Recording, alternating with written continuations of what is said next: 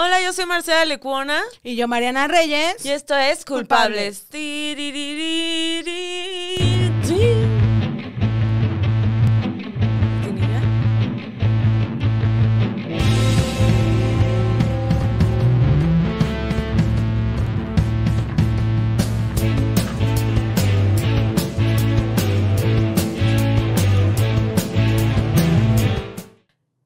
Ya. Hola. Hola, ¿cómo están? Es que el chino nos pone una cortinilla, ¿vieron? O sea, hablamos nosotras al principio y luego el chino. Y tenemos que estar esperando. Ajá, y estamos como. Y entonces, y no entiende chino que me está dando mucho calor este gorrito. Y entonces ya parezco Rodolfo el Reno. Pero primero, antes muerta que sencilla, entonces. Aquí está su tía de confianza, su tía blanca de confianza y su tía. Esto es lo que voy a decir porque luego te andan cancelando. Ya, ya sé. Oigan, este. ya sé, soy morena, ya sé. este, este va a ser el último en vivo gratis. Ah. para los del chat, para los del chat. Porque en la dinámica, recuerden, culpables, que va a ser que ustedes se van a conectar en vivo con nosotras y vamos a contestar específicamente sus preguntas y desarrollar un tema eh, a lo largo, pues, ¿no? De lo que dure el en vivo. Este, mm, pues la suscripción, ¿cuánto cuesta, Chino? 50 varos al mes. Entonces van a poder acceder a ese chat. Este, yo estoy completamente en contra, gente. Quiero que sepan que yo no quiero capitalizar con esto. Esto es Chino y Mariana Reyes Cajigal. ¿Está bien que diga tu segundo apellido? Sí. Ah, bueno. Y pues nada, vivimos en... ya dando todas nuestras. Bueno, entonces se van a contestar las preguntas de todos, todas, todos, no a nada de que en específico en el chat en vivo. Y bueno, también ahí está ya activado el botoncito de las donaciones. Eh, Marcela no está de acuerdo con las donaciones. Yo solamente quiero dinero para pagar a Chino, porque Chino. Chino cobra caro. Desde que le hace el podcast a Carlos Vallarta, bueno, él ya cree que todos llenamos teatros. Y no es así, Chino porque pues no tenemos teatro. Más que nada, ¿no? Entonces, yo no estoy de acuerdo con las donaciones, ni el dinero, ni estoy de acuerdo con esto que está pasando. ¿Saben con qué sí estoy de acuerdo? Con que mi outfit hoy está... ¿Qué pedo, chino? ¿Te estás dando cuenta cómo cada vez hay más producción? Bueno, y aparte nuestras tazas dicen podcast person. Para los que no saben inglés, es Person Podcast. ¡Qué idiota! Hoy tenemos un tema en específico, pero vamos a contestar sus preguntas. Y por contestar sus preguntas, me refiero a Mariana, va a contestar todas sus preguntas. Y hoy tenemos un tema en particular que dice. En particular. Pues en particular. paja, Marcela, paja. ¿Qué vas a decir? Sí, ¿verdad? Esto no podría ser un tweet. En específico, en este programa. Más sin embargo. ¿Qué número de programa es, Chino, este? ya ni sabe. De episodio, dice Chino. Tama, ni Chino sabe. Ni Chino sabe. Y él así de, ¿Cuál es este políticamente qué? Que está muy padre tu playa. No es playera, es un vestido. Es un vestido. Imagínense ese pedo. Ay, no, es que no puedo parar. Eh, mm, eh, ¿Qué más? Eh, bueno, Dicen aquí Daniela Jasso que le, que le puedan donar. Daniela Jasso, ya. Tampoco estoy de acuerdo que se te done a ti, no estoy de acuerdo que se le done a nadie. Bueno, a la gente que realmente lo necesita. En fin, continuemos. El, la plática de hoy es saberte. Mariana, estoy Estoy leyendo los comentarios y tú me estás viendo. Ok. Eh, evidentemente fumamos antes y yo tengo mucho sueño.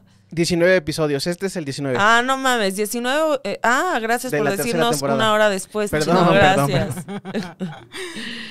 este, bueno, el tema era eh, cómo, qué hacer cuando la gente que quieres en tu proceso personal se empieza a ir de tu vida. ¿No? ¿Ese era? Sí, estoy bien. sí. Sí, es ese. Ok, se empieza a ir o tú dices, ¿sabes qué? Ya no quiero ver a esta persona pero no sé si debo tener la plática de vamos a no hablarnos o vamos a discutirlo. O cuando se empiezan a alejar y no, pues no te importa, ¿no? Entonces, este, sentirse mal al respecto, no sentirse mal, cómo actuar. Sobre eso es el tema, es el esqueleto de este programa. Pero, si Daniela Jasso tiene alguna otra pregunta, Acá, mira, con mucho gusto, estamos, gratis. aquí no estamos hay- tus pendejas, Daniela Jasso. Tú sabes que nosotras trabajamos para ti. ¿Cuál era el tema? Perdón, no escuché. Ah, chinga. Está haciendo un fiasco. Me estás viendo que una... está- Bueno, a ver, otra vez. Cuando tu vida está llena... no sé cómo explicarlo. Los procesos personales. Ya, echen la pregunta que quieran, da igual. Este, eh, Chino gasta más en chelas y hierba de que lo que gana. Oh, te- ¿de dónde te conocen? Eh, ya me dolió. No, Dani, no, que no te duela tu corazón. Haznos una pregunta. ¿Cuántos te fumaste? Solo me fumé. A ver.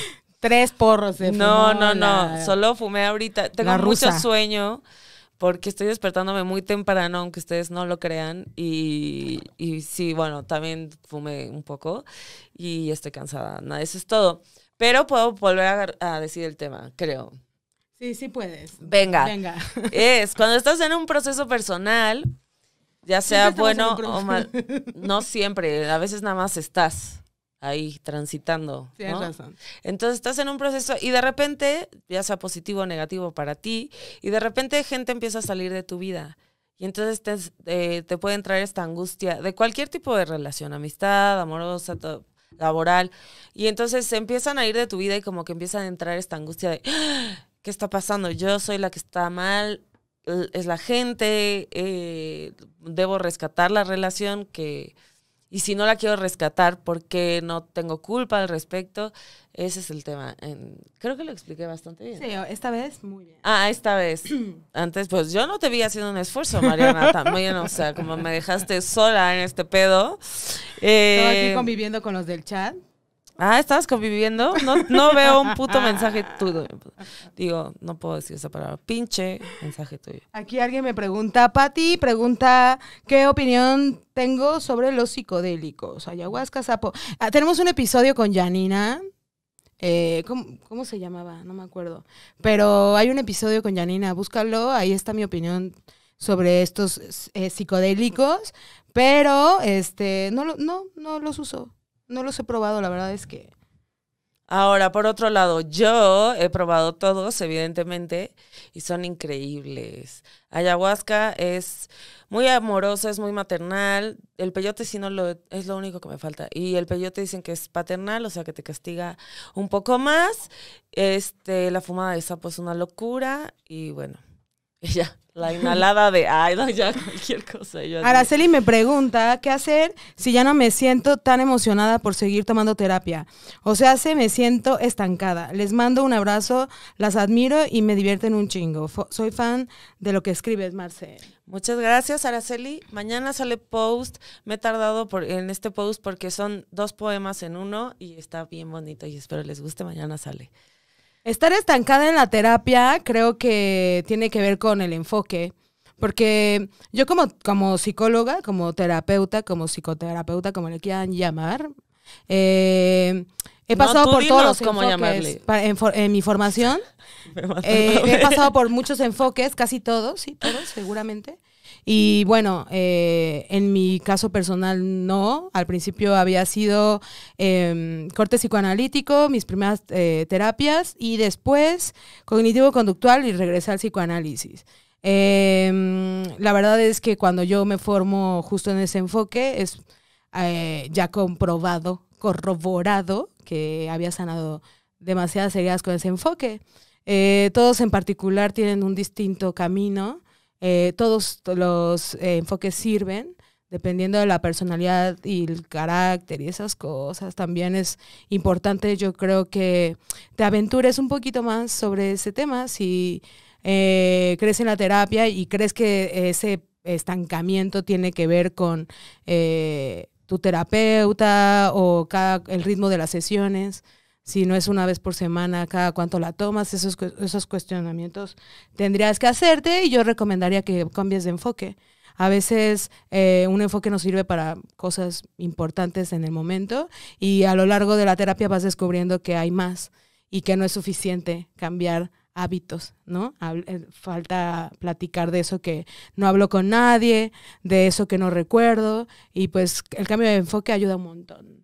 El psicoanalítico. Eso fue una indirecta a mí porque yo no he ido a terapia en un buen rato.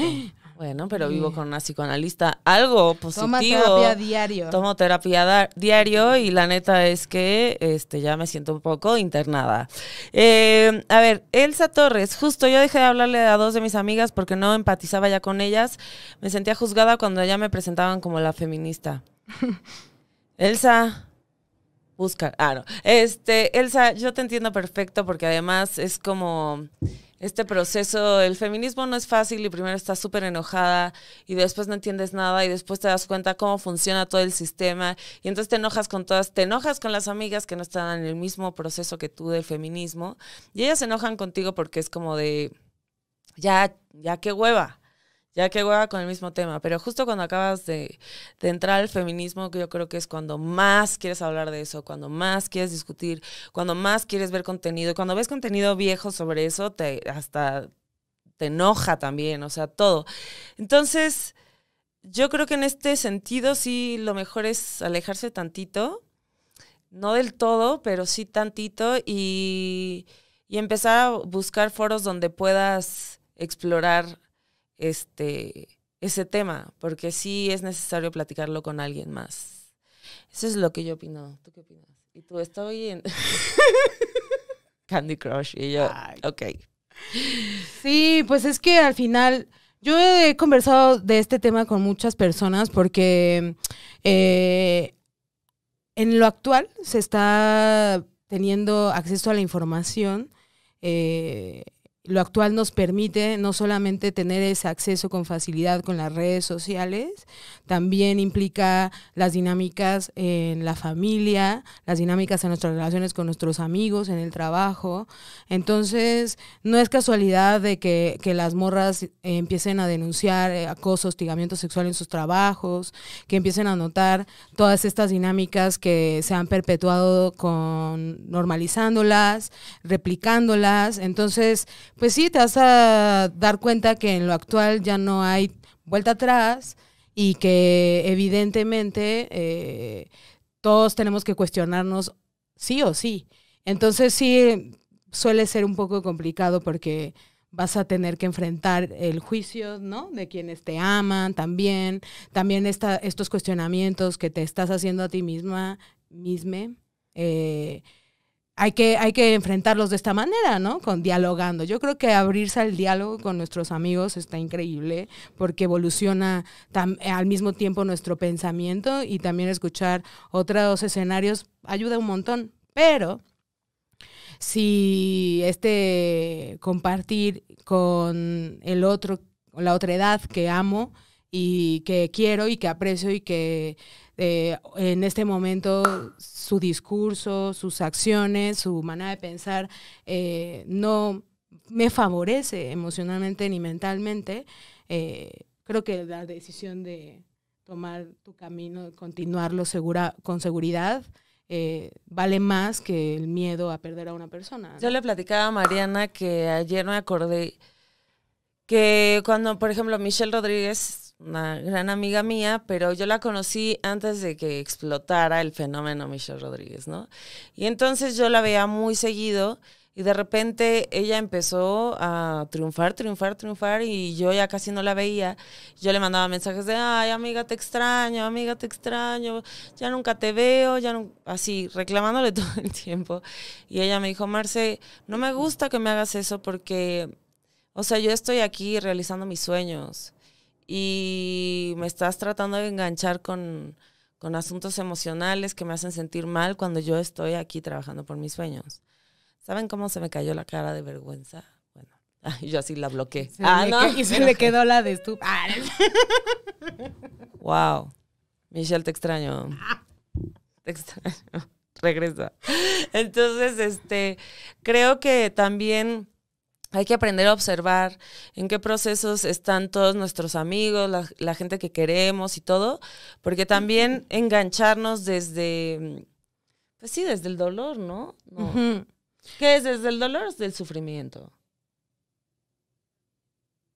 Es que, bueno, es que el sufrimiento tiene que ver con el dolor, ¿no? O sea, eso no... eh, va- así, va es lo mismo yo. ah. Va pegado, no, no es lo mismo, pero va pegado, Explica la entonces... diferencia, por fin. Pues el dolor es el que el, realmente el que se siente, ¿no? El físico, es el- el- el- ¿no? Y también emocional. Ese es realmente el, eh, lo que percibimos. Ese es el dolor. Y el Y sufrimiento. el sufrimiento es la manera en la que uno le quiere dar sentido al, al dolor, ¿no? Ah. Entonces, eh, extenderlo, da- darle un sentido de, de- de muchas maneras. Apa- aparte, hay que reconocer que en estados depresivos, de mucha eh, ansiedad, mucha angustia, eh, lo- el dolor...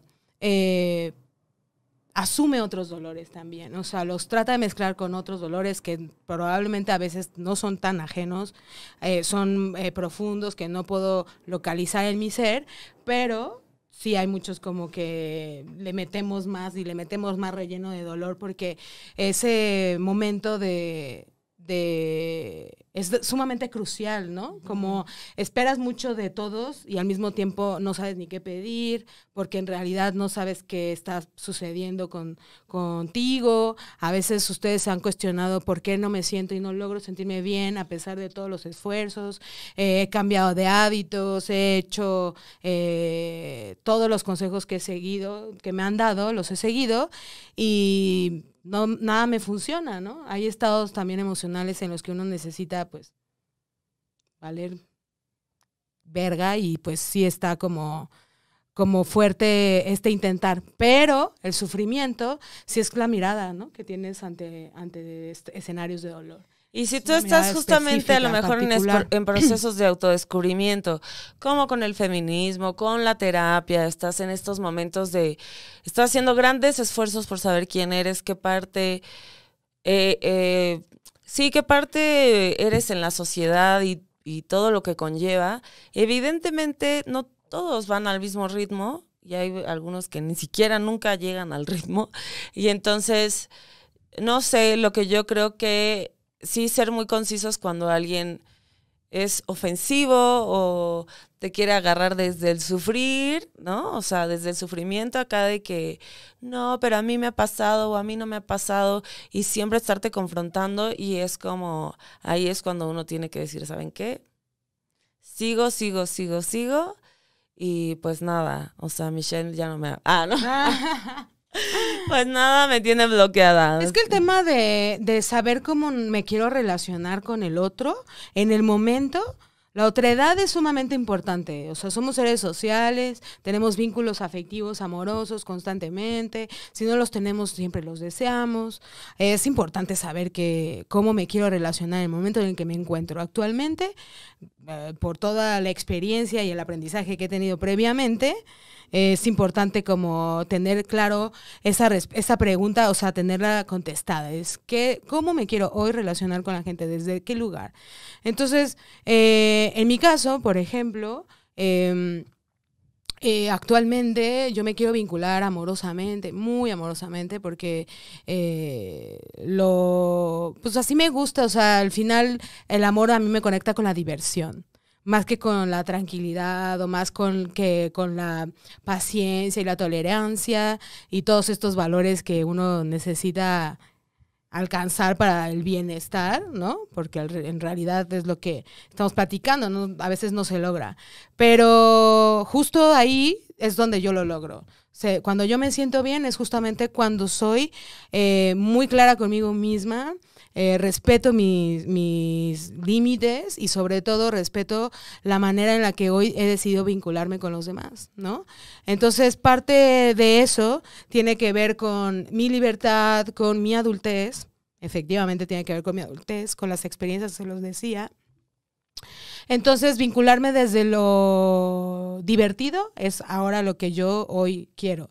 Y tengo que respetar, sin más ni menos. O sea, solo respetarlo. Quiero relacionarme divertidamente, vincularme eh, desde lugares mucho más este, eh, emocionalmente estables, pues sí, podría llamarlo de alguna manera. eh, eso es lo que yo decido.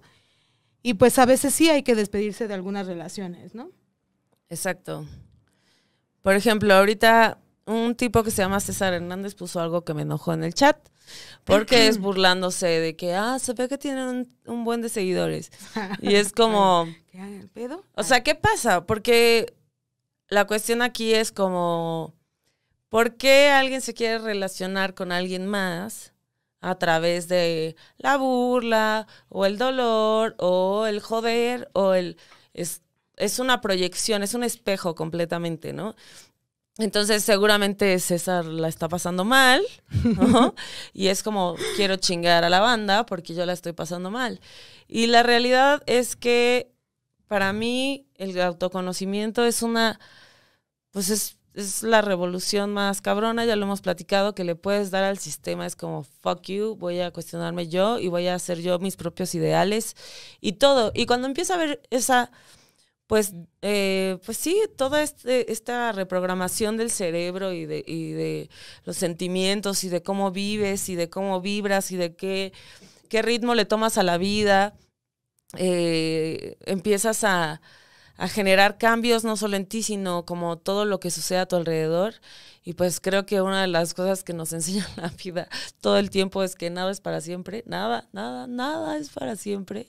Y el otro día yo le decía a Mariana, güey, es muy cabrón, pero ahora sí, como que cada vez soy más consciente es, ay, ahorita, aquí y ahora, aquí y ahora, no me puedo viajar en el pasado, en el futuro, o sea, ya está, es ahorita, ahorita, ahorita.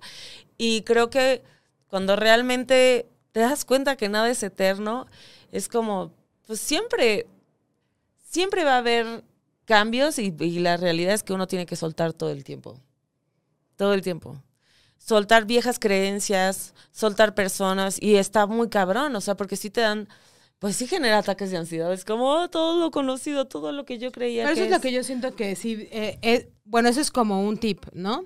O sea, cuando nosotros nos encontramos en situaciones de probable pérdida o renuncia, como ah, puede ser en amistades, en trabajo o una relación, eh, todo tiene un proceso evidentemente de duelo, como, como dice Marcela, pero los podemos reconocer desde siempre. O sea, siempre tuvimos duelos en el desarrollo de nuestra vida.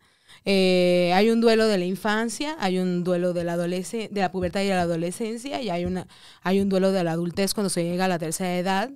Entonces, nosotros tenemos todo el tiempo esta sensación. El tema es no espantarse, ¿no?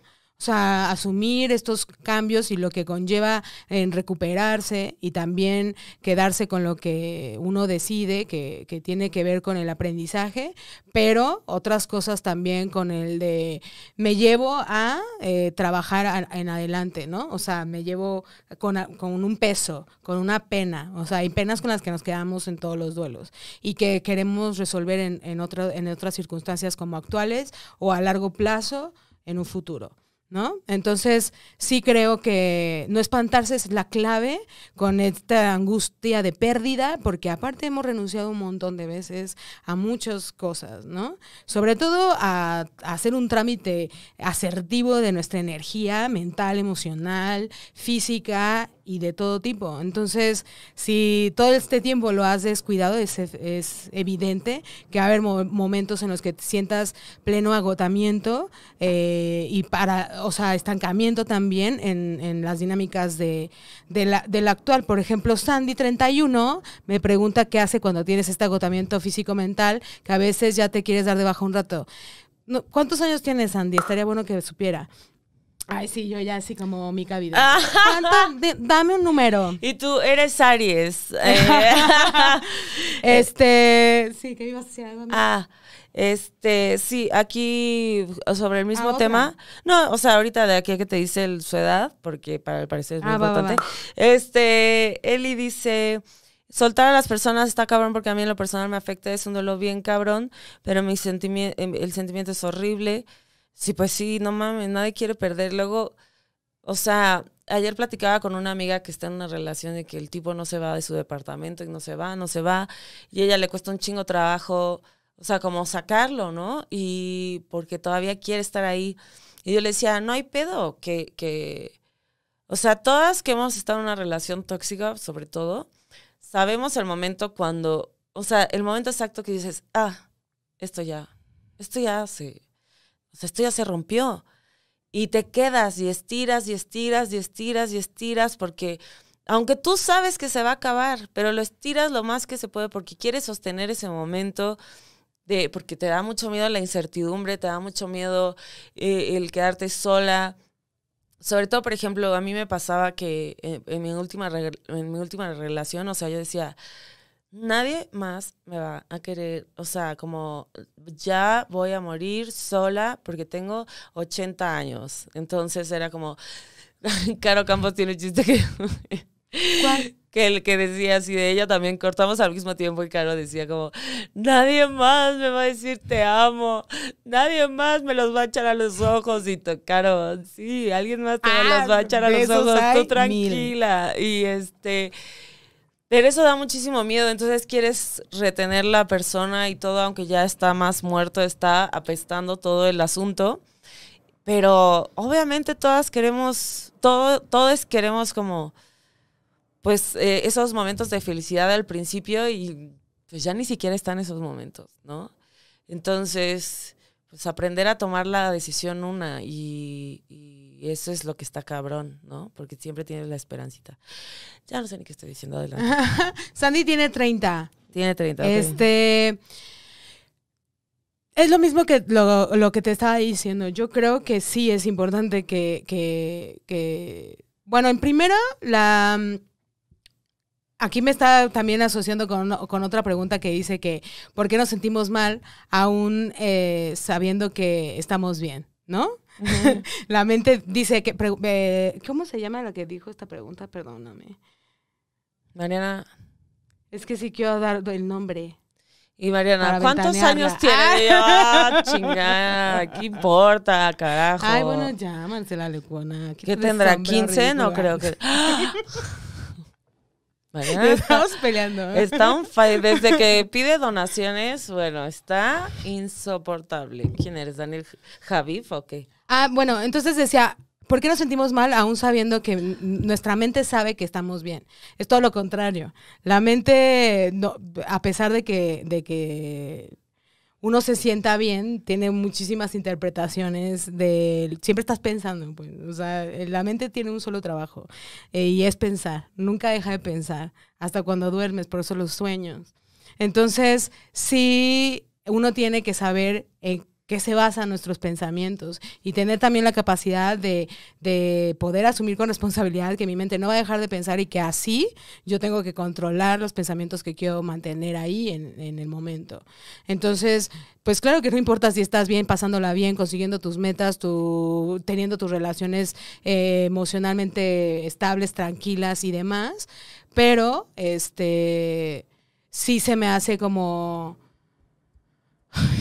Chino me está distrayendo con lo que está escribiendo. ¿Qué chingados estás escribiendo, chino? Ya dilo, güey.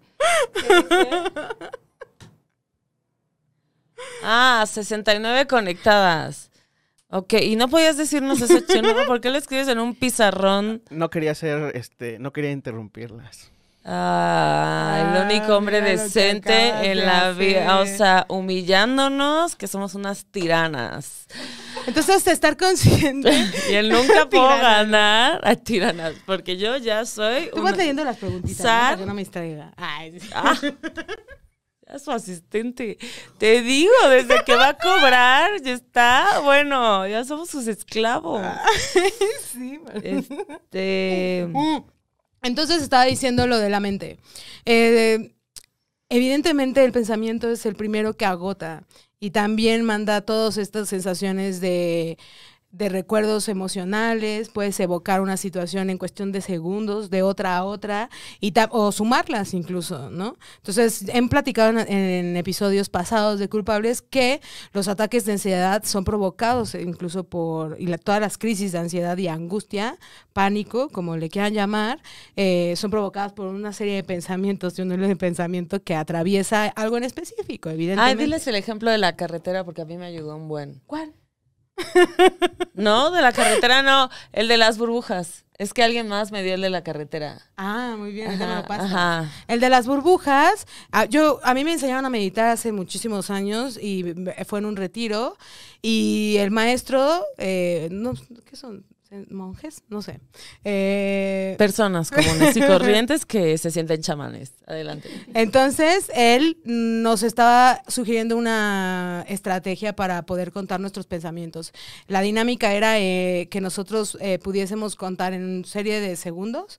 Eran como 30 segundos, creo, los que nos dio. eh, bueno, con un... pum. Tú haces el sonido. Y este, mientras duraba ese hilito de musiquita, yo tenía que pensar, tenía que contar pensamientos. Entonces, eh, justamente la capacidad que nosotros tenemos de producir pensamientos, ¿no? Entonces, ya. Entonces, este nos recomendó que teníamos que visualizar nuestros pensamientos como burbujas de jabón. Entonces, eh, pues el reto era contar los pensamientos más posibles en esa cantidad de tiempo. Y conté muchísimos, porque justamente eh, cuando estás teniendo el pensamiento con esa claridad y ese silencio y la respiración y todo ese estado, eh, lo logras en verdad no solamente eh, pensar, sino también como empezar a imaginártelo, a como a visualizar. Entonces, en lugar de estar, si estoy pensando en mi mamá o estoy pensando en, en mi amiga, en mi amigue o un montón de otras, o mi trabajo, yo puedo imaginarme a mi paciente o estar en mi, frente a mi computadora o Sí, todo o el sea, vas de, escenario. vas de un pensamiento a otro. a otro, Pero en lugar de estar imaginándome la escena como tal, sobre el reconocimiento que tengo de que ya lo vi y lo puedo volver a representar en el imago, es toda esa imagen hacerla una burbuja de jabón. Entonces, eh, nos Ah, decía no, que la ma, eso es mucho. ah, Yo me acordaba del proceso más rápido, ¿eh? No, no, no. Es que les estoy, explicando porque ellos no van a ir al retiro y Ah, evidentemente... yo tampoco. Cuando uno piensa, para que no te claves en los pensamientos, Ah. no, lo, no lo visualices como tal. Lo tienes que visualizar como una burbuja de jabón, no como les describí anteriormente, pero eso suele hacer la mente. Cuando yo pienso, pienso en la persona, también me voy directamente en su imagen, en su cara, en su cuerpo, en su... pe- Ah, En ¿es su, cierto?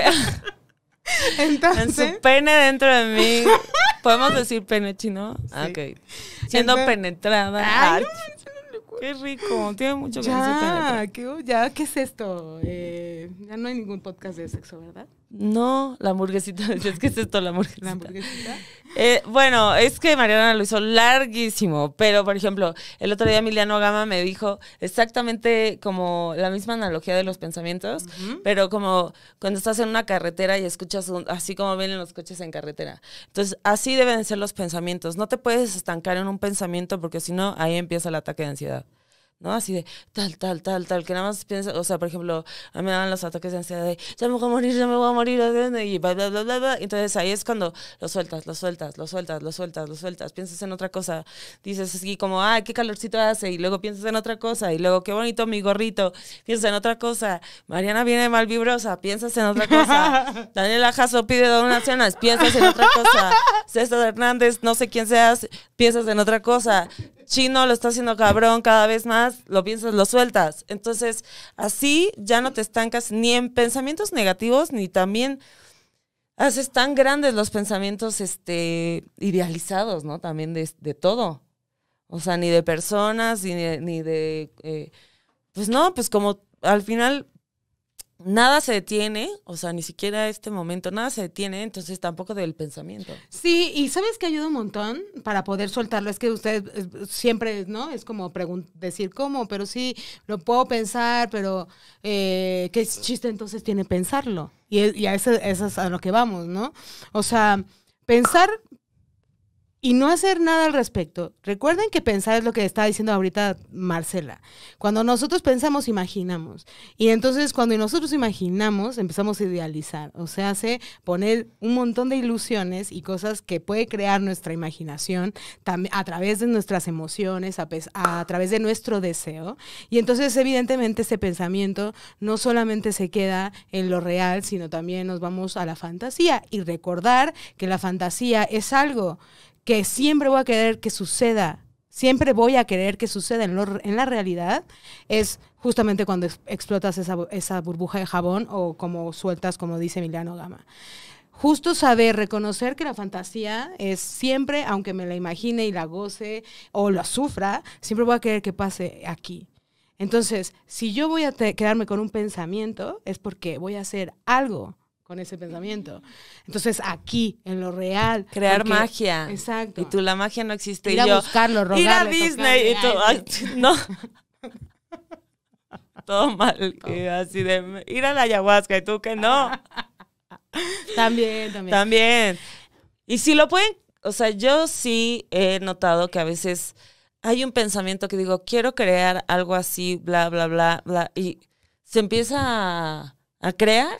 O sea, bueno, por ejemplo, estas cosas que estamos haciendo ahorita, primero se senta, o sea, cada quien por su parte lo pensamos, nos sentamos, lo platicamos y ahora tenemos a Chino en nuestra vida y ha sido increíble, entonces cada vez sí se van creando los sueños, poco a poco. Entonces, este, sí, sí tiene razón Mariana, si lo van a pensar que sea para construirlo. Sí, y además eso también, eh, también lo he platicado en los demás eh, episodios, es quedarse tanto tiempo en la fantasía, porque la fantasía está bastante bien, o sea, nos acerca mucho a nuestros deseos.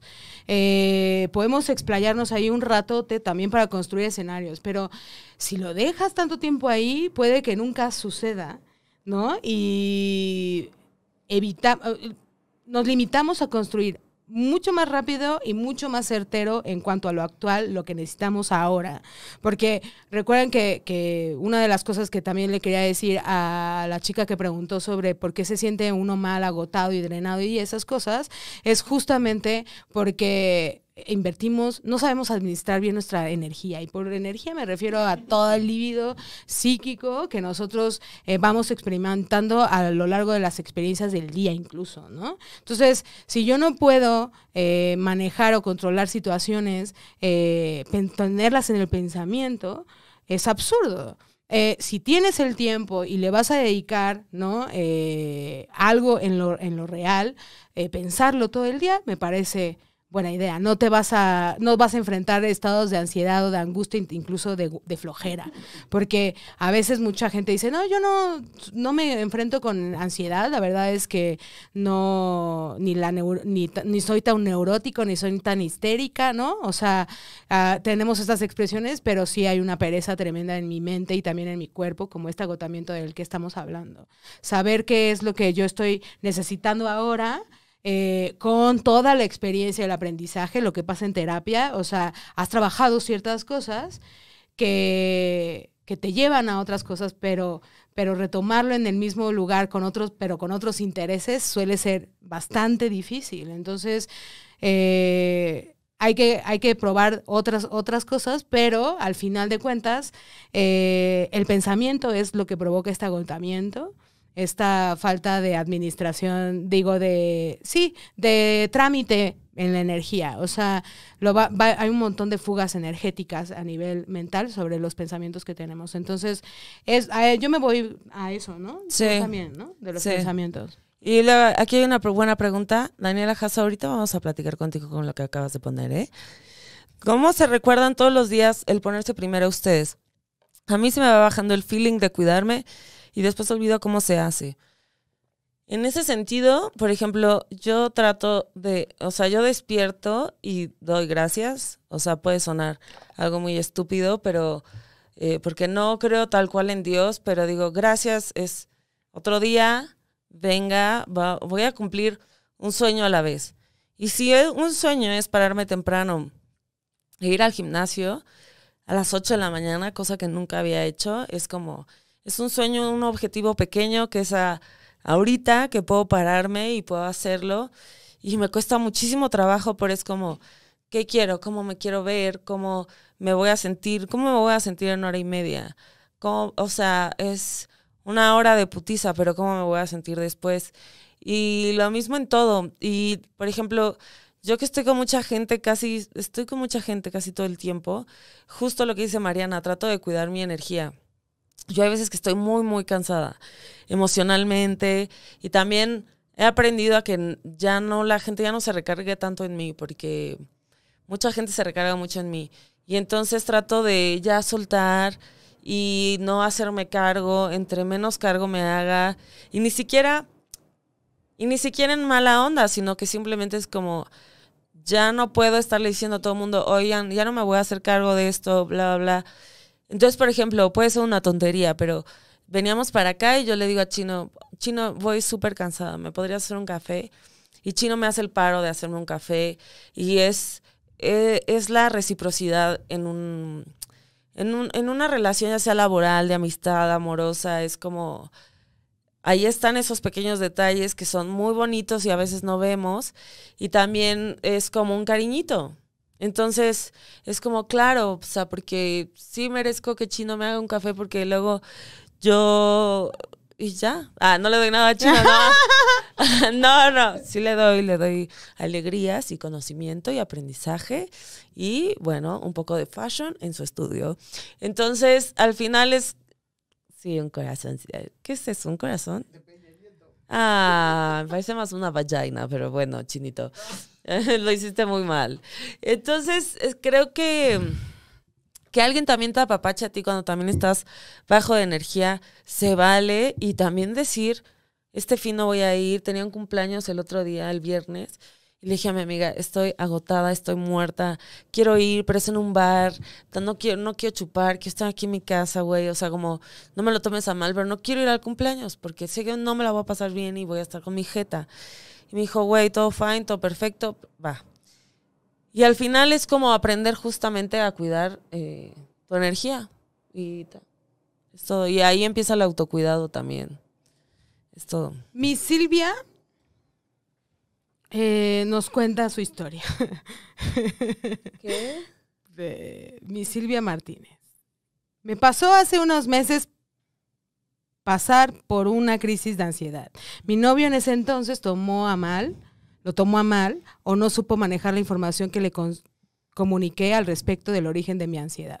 Justo en el momento en que empecé con esa crisis, él decidió terminar la relación, lo que agudizó mi crisis.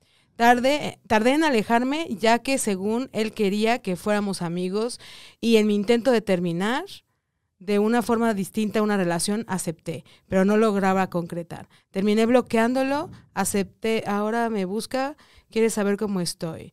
Escriban mejor. Ah, no es cierto. Escriban bien, muchachos. Mariana, la peor persona ever. no es cierto, no soy la peor. Chino es el peor. Ah, ya, todo, todo mal. cualquier cosa ya, y Eh, ofendiendo al chino. Es bien difícil. Yo eh, en el episodio de eh, Ray Con- el que estuvo Ray Contreras, eh, le conté justamente que terminó una relación porque él tenía problemas de ansiedad.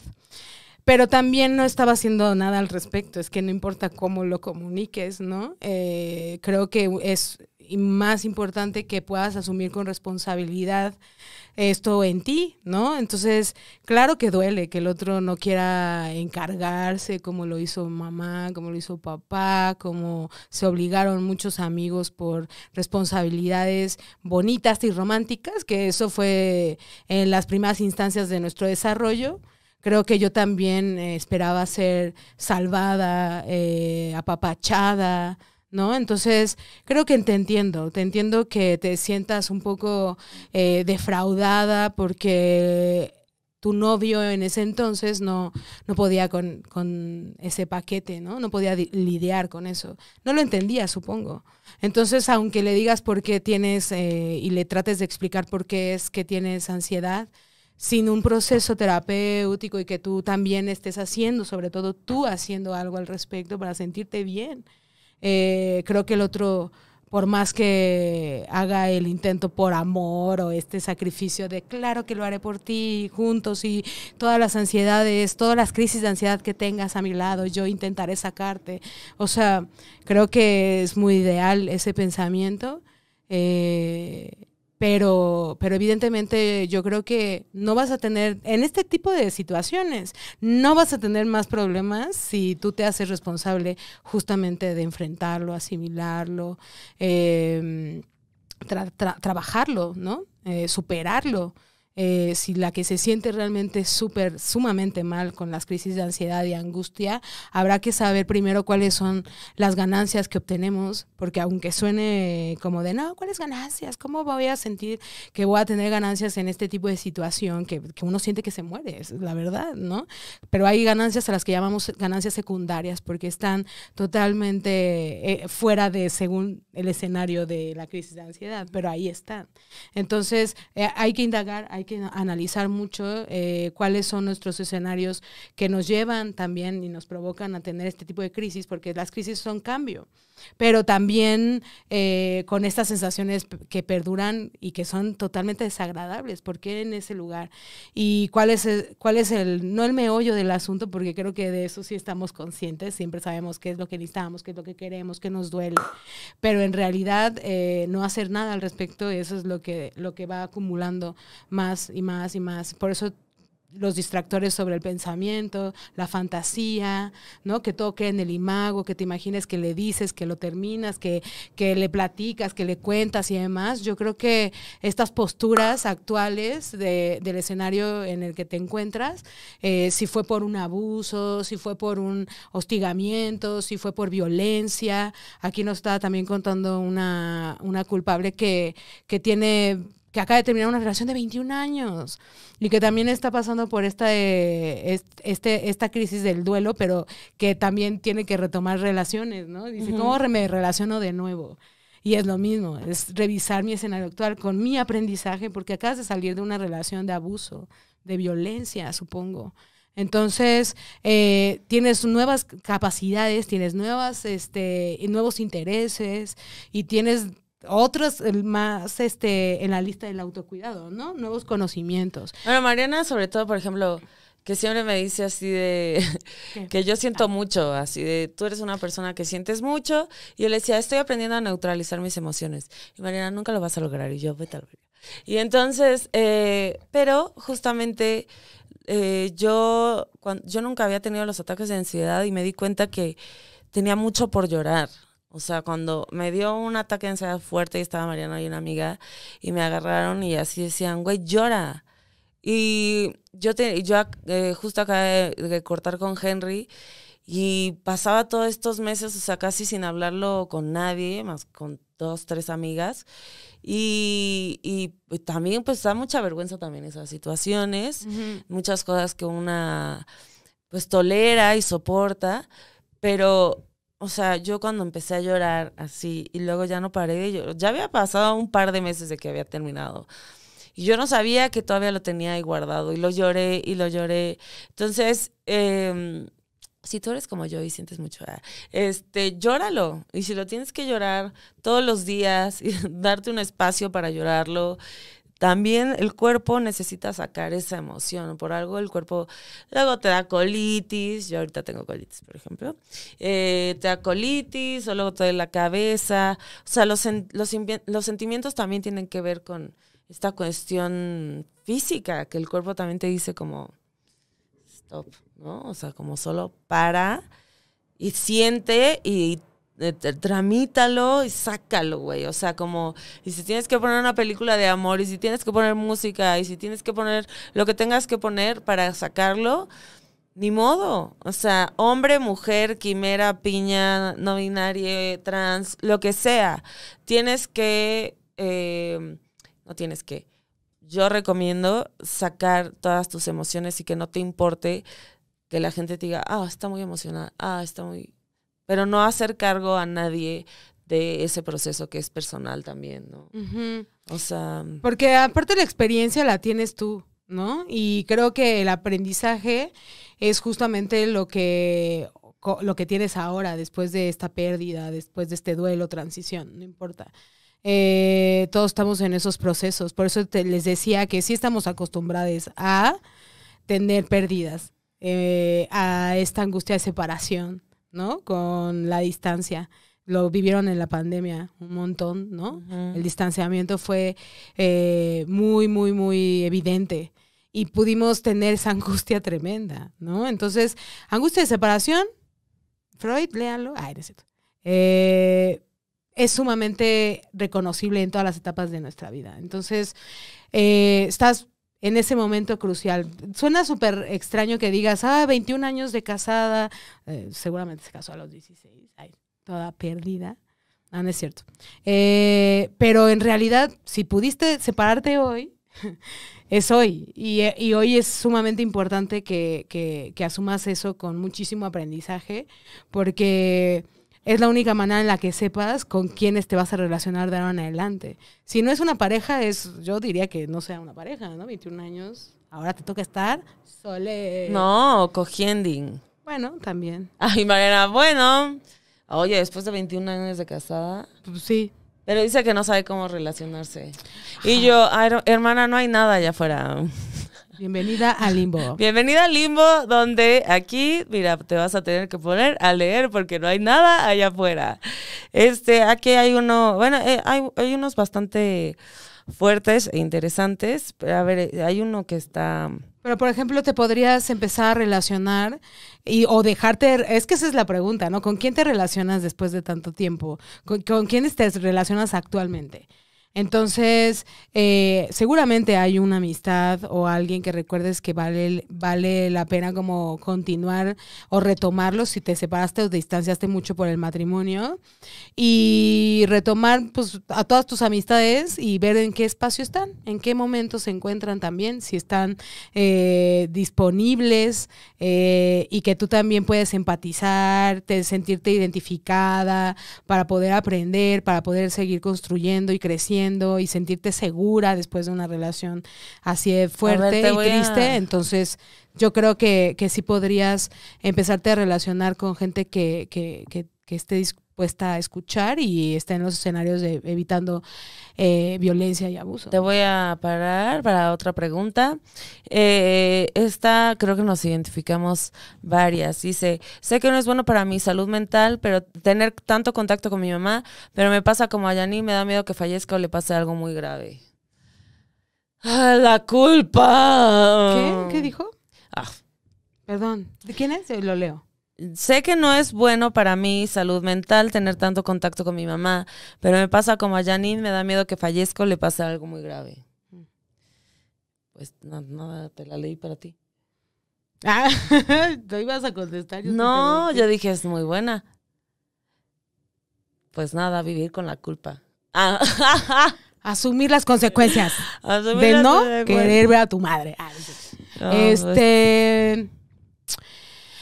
Híjole, es que eh, evitar el contacto para ciertas eh, dinámicas, yo creo que es sumamente importante. Evitarla por completo. No sé por qué habrás tomado esa decisión. Al final de cuentas, no, no la ha tomado, o sea, le da... ajá, que se- no la puede tomar. No la puede tomar. ajá. Yo creo que eso es lo más importante, o sea, que sepas en qué tipo de momentos te vas a distanciar de ella, porque si todavía tienes este tipo de, de, cuestionamiento sobre si quieres realmente separarte de ella, o sea, y distanciarte tanto en todos los aspectos, yo creo que podrías hacerlo por eh, elección primero, o sea, sé más específica con tus necesidades, no simplemente, y emocionalmente hablando, ¿no? O sea, si yo la veo en qué situación, si yo platico con ella sobre qué, si yo voy con ella a dónde, si eh, en qué situaciones realmente ella no es asertiva para ti. ¿Por qué no es conveniente tu relación con tu madre? ¿En qué situaciones? Si es en todas, entonces, eh, yo creo que no vas a tener el dolor que hoy imaginas, es la culpa que dice Marcela, pero en cuanto tú sepas que ella puede fallecer, ¿no? O le pueda pasar algo, es evidente que, que, que vas a saber, que podrás tener la aproximación que necesites tener en ese momento, cuando suceda. Esto es igual con los pensamientos, te anticipas, ¿no? O sea, a la hora de tomar una decisión asertiva y conveniente para tu estado emocional, actualmente vienen estas resistencias. Y es el autosabotaje del pensamiento. Entonces, la culpa te lleva, que es una estructura psíquica, se los he dicho varias veces, no es un sentimiento únicamente. La culpa es una estructura en, la, en el orden del pensamiento también, en cuanto a qué, voy a, qué va a pasar si tomo estas decisiones, o sea, las consecuencias. El tema karmático, ¿no? Eh, pues ahí estás asumiendo que algo malo va a pasar si tú te distancias de ella. Entonces, lo más seguro es que es la culpa la que te está mandando ese pensamiento sobre ay, tengo miedo de que se muera. Pues es que tu mamá se va a morir de todas maneras, ¿no? Entonces, eh, ahora la angustia es justamente tu, tu, barrera para tomar la decisión, son resistencias para tomar decisiones asertivas. Entonces, pues sí, la culpa va a estar siempre, aunque tomes la decisión. Em, yo quiero, no, eh, es que vea una buena experiencia.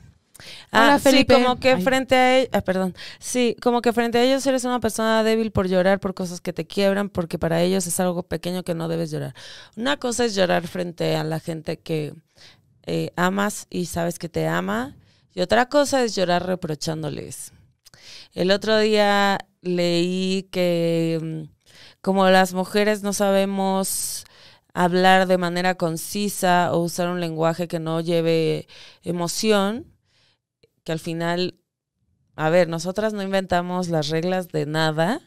Entonces, obviamente, el hombre tampoco sabe comunicarse, simplemente nosotras, pues lo hacemos con la emoción. Y entonces estamos reprimidas todo el tiempo, porque entonces es como, ah, estás loca, ah, si gritas, ah, si expresas, ah, estás pinche loca, todo lo demás. Entonces, nos lo callamos, nos lo callamos muchas veces y cuando sale, sale pasivo-agresivo. ¿No? Ni siquiera sale conciso, no sale directo, no sale ni dulce ni, ni nada, sale pasivo-agresivo, que no es lo mismo que ser eh, pues como bastante estructurada con lo que deseas y con lo que quieres en cuanto a la relación, por todos estos temas de la culpa, las consecuencias, bla, bla, bla, todo lo que ya se habló, ¿no? Entonces, lo reclamas pasivo-agresivo y dices, ¿por qué esta persona no lo está recibiendo como yo quisiera que lo recibiera? Porque tus emociones son tuyas y al final tú te tienes que ser responsable de tus emociones, nadie más puede hacerse cargo. Si estás en una situación o con amigos que no te hacen sentir chido, pues te alejas, ¿no? Dices, esto me hace sentir, me alejo, pero yo creo que también eh, llorarle a alguien o llorar por algo y esperar que esa persona sienta exactamente lo mismo que tú o que entienda por lo que estás pasando es muy difícil porque pues cada quien está en su proceso y todo el mundo aquí estamos improvisando, estamos viendo qué onda. Entonces, no puedes eh, esperar que la otra persona comprenda completamente por lo que estás pasando y ah, va a haber gente que te va a apoyar, por supuesto, tus amigos, terapia, familia, lo que quieras, o puede ser que nadie, pero la realidad es cuando ahí es, tú estás buscando ayuda, tú te estás haciendo cargo, estás sabiendo comunicar tus emociones. Si vas a llorar y no sabes ni qué te está pasando por dentro, llóralo. Este, pero creo que sobre todo la cuestión de la comunicación es sumamente importante. O sea, decirle al otro, esto estoy atravesando por esto, me estoy sintiendo así. No sé por qué a veces reacciono de esta manera. No sé por qué bla, bla, bla. Ah, ok, entonces, ¿qué hacemos para que esto cambie? Sin eh, estar en la posición de víctima, porque creo que es una de las cosas que más duelen del crecimiento personal, darte cuenta que nada es personal, que no que tú no eres una víctima, evidentemente hay hay víctimas de muchísimas cosas, pero hay situaciones en las que por lo regular uno se pone en esa situación. Entonces, ¿qué puedo hacer? ¿Cómo le puedo cómo puedo hacerme cargo de mi vida por primera vez? Entonces ahí es donde dices, ah, ok, por ejemplo, yo con el alcohol, en una meditación encontré la razón de por qué tomaba y con terapia y todo. Y entonces dije, ah, ok, entonces yo actúo de esta manera por tal y tal y tal. Ah, ok, mis padres, pasó esto con mis padres y esto me llevó a tal. pero justamente lo que hablábamos de los pensamientos, lo suelto porque eso ya pasó, eso fue en el pasado este, aquí alguien también decía, mis, mis padres también no tenían, yo creo que ni idea de lo que estaban haciendo. Y, o sea, mi mamá me tuvo a los 21. Y decir como, ok, ¿cómo yo le hago a partir de ahora para llevar una vida más satisfactoria para mí? ¿No? Porque yo soy la responsable de mi vida, de mi pedo. Entonces, sí creo es una cuestión muy utópica, muy romántica, pero yo sí creo que tú eres el director, la actriz, eh, la escritora, todo de tu película. Tú eres la protagonista de este pedo o, o eres el protagonista. ¿Y qué, qué película quieres que sea este pedo? ¿Y qué soundtrack quieres en tu película? ¿Y qué personajes quieres en tu película? Más vale, o sea, no, es, esto es una vez. Más vale que nuestra película sea muy chingona. O sea, más vale que, que hagamos algo muy cabrón, digno de un pinche Oscar. Entonces, hagámoslo. O sea, la mente es muy poderosa, todo es mental y entonces creo que siempre cuando uno está en esta en este momento de tristeza profunda y que con estas ganas de morirse y, y yo he estado en esas situaciones y siempre y cada vez estoy menos en esas situaciones y lo que sí puedo decirte es como siempre hay esa voz que creo que es la esencia, es la el alma, la energía, como quieran llamarle, que te dice no nos vamos a rendir aquí. Hemos pasado cosas más, o sea, no, no me jodas. No me pinches jodas. Vamos, vamos a hacer cosas para que esta película sea una chingonería. ¿Cuál película viste? Ay, Ah. no es. Recuerden. Recuerden. um, ya, es todo. Tengo colitis. ¿Cuál, cuál leíste? Y yo no le, no era pregunta, nada más quería decir. Ah, Ah. Hice mi monólogo. dice mi monólogo. Eh, ok, hay un chico aquí. Ajá, hay un montón. Qué chino. Les digo una pregunta. A ver, ay, Ay, chino. hasta que hace algo el chico. Ay, Getsemani Lara dice, ¿cómo lograr de alguna manera no cargar con la depresión de mi pareja? Sí querer ayudarlo, pero no cargar con su depresión. Esta fue Puri, la esposa de Chino. Ah, No, dice Getsemani Lara. Mamá, este. y yo, déjalo, Puri. Ay, ya, un chistín. Ay, esto estaba muy serio. ¿Es, ¿Es su esposo? No, yo creo que es un novio, Mariana, ¿no? ¿por qué haces esas preguntas? Mariana, Es que no dice más, dice Vive ¿cómo- en la Ciudad de México. ¿Qué vergas es que si, importa? si fue, si es tu esposo, híjole, está más complicado. Si es tu novio, run. Ay, porque está en Corre. Pues es que, ¿por qué tendrías que estar carg O sea, ¿por No, qué, que se haga cargo, que vaya a ¿por qué te terapia. estás cuestionando esto? Si te lo estás cuestionando es porque él no se está haciendo cargo. Ahora, claro que, que si tú puedes reconocer, él está haciendo algo, ¿no? Está, eh, está trabajando en ello, está yendo a terapia. eh, está teniendo una construcción responsable de, de- de hábitos eh, que le permitan eh, y que le estén permitiendo tener una vía de salida, ¿no? Eh, en ese trabajo de su responsabilidad conlleva las responsabilidades de quien vive con él. Entonces, entiendo, entonces entendería la estructura de la pregunta de esa manera. Eh, sí, hay dinámicas más asertivas para, para si vives con alguien con depresión o depresivo, que suele acercarse mucho a esos estados emocionales.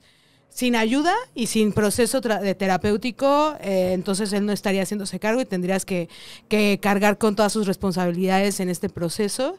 Y creo que pues ahí sí habría que, que, que pensar sobre si continuar o no con la relación. A ver, hay una aquí que está fuerte y yo creo que con esta vamos a terminar porque está fuerte.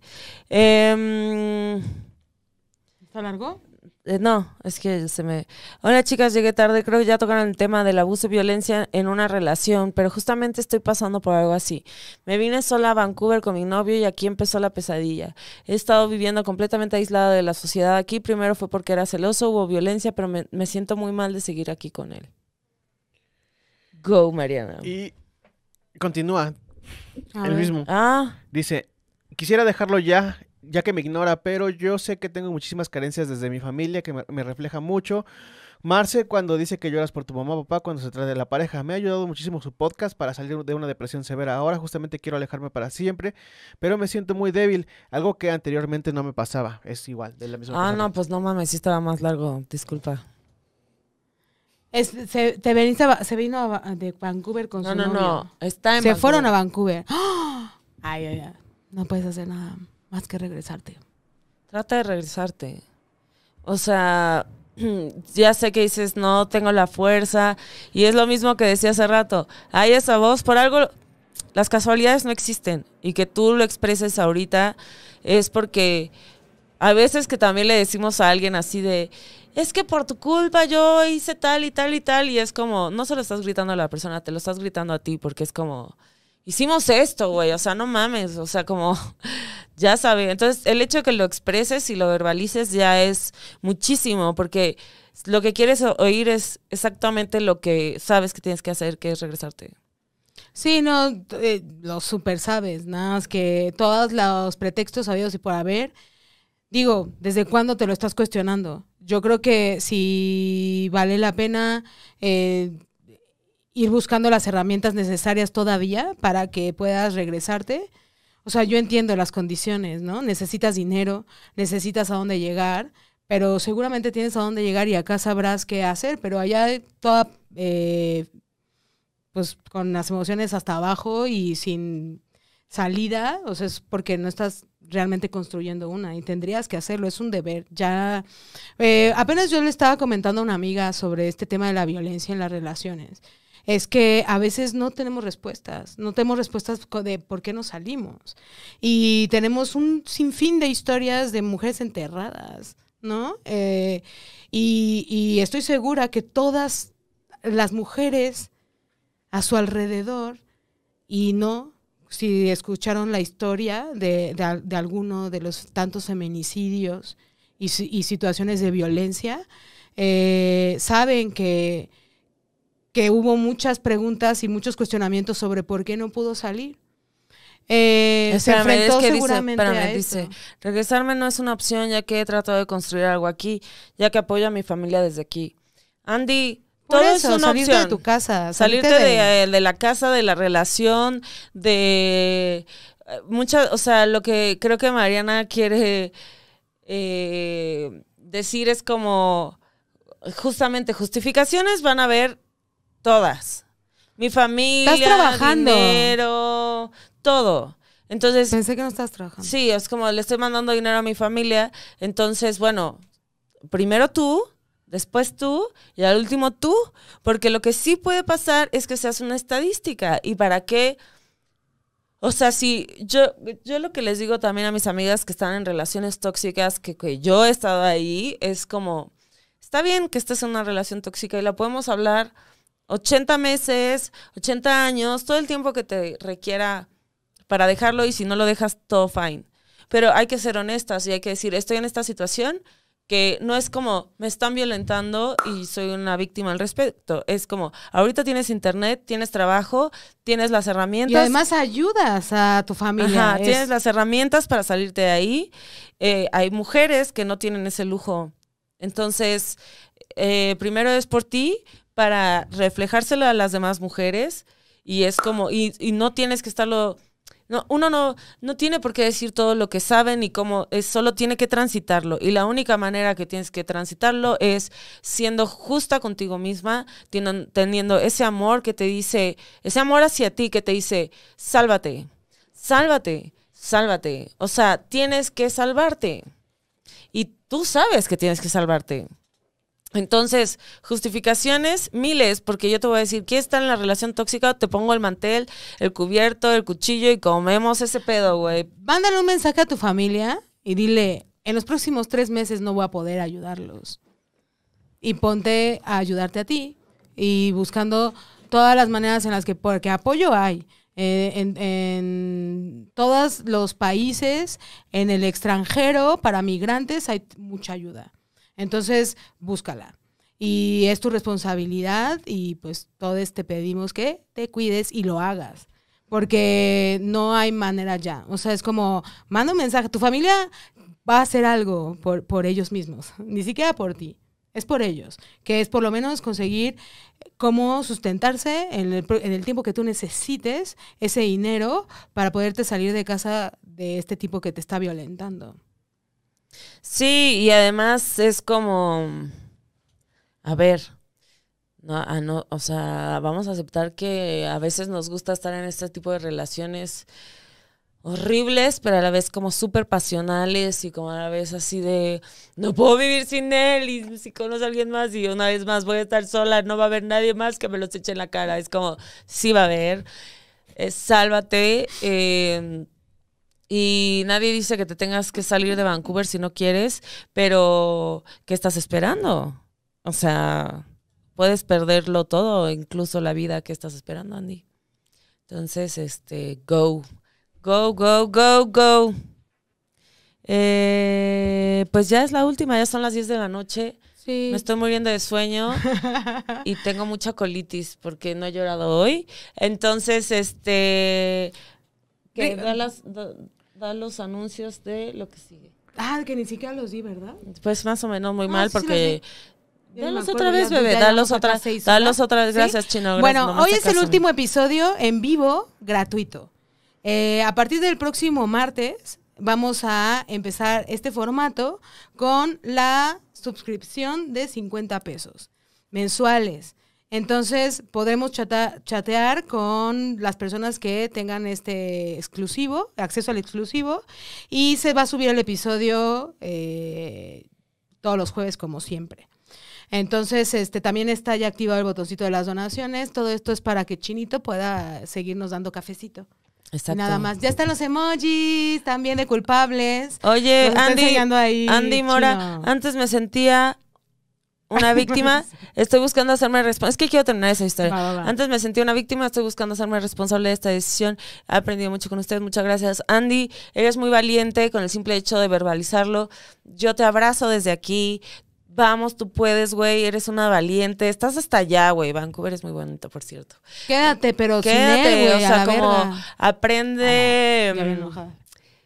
Aprende a que de, de los males estás en un estás en un buen lugar y que, y que eres muy valiente. Vamos, tú puedes. Ricardo Enríquez dice, la última pareja que tuve me golpeó frente a sus amigos, llegó a quererme humillar frente a, su- a los míos. Es normal que ahora me- no me interese estar con, a cono- conocer a nadie. Marcela te puede contestar. Es normal. Y yo, Ricardo, ¿quién- ah, no. este. Sí, es súper normal, porque aparte, eh, el, viaje en retrospectiva sobre lo que nos estás contando, supongo que recibiste varias señales para saber que estabas siendo agredido emocional y físicamente por tu pareja. Entonces, evidentemente, eh, hacerse responsable también desde el dolor, en el duelo, que has terminado con esta pareja, supongo, eh, es súper fuerte asumir la responsabilidad, ¿no? Porque nos descuidamos, porque lo normalizamos, porque lo permitimos. Entonces, claro que no quieres estar con nadie porque primero sabes que tienes que arreglar muchas cosas tú y que es evidente que no vas a encontrar manera de relacionarte con una persona que no sea violenta ni agresiva si no lo percibes Claro. porque asumes esa responsabilidad, digo, esas relaciones ahorita. Qué fuerte. Qué, es normal. Gracias a todos los que estuvieron con nosotros. Los esperamos el próximo martes en vivo. Daniela Jasso, te queremos, eres la mejor. Me encanta que pone aquí. Voy a dar una sugerencia porque yo no doy consejos. Muy bien, Dani. Es, lloren hoy todo lo que puedan porque cuando se daña el corazón ya no se puede porque se sube la presión al mil. Ah. Mm, Dani, es la más Besos cute. en tu cora, Dani. Eres Te la queremos, mejor. Daniela Te Jasso. queremos. Eh, gracias a todos por escucharnos, por vernos. Se queda este capítulo arriba. Eh, cualquier cosa, pues ya saben nuestras redes. Eh, ahí, nos, ahí nos vemos. Yo soy Marcela Lecona. Yo soy Mariana Reyes. Muchas gracias a todas las culpables que estuvieron con nosotros. Todes, todos. Abrazos a todos.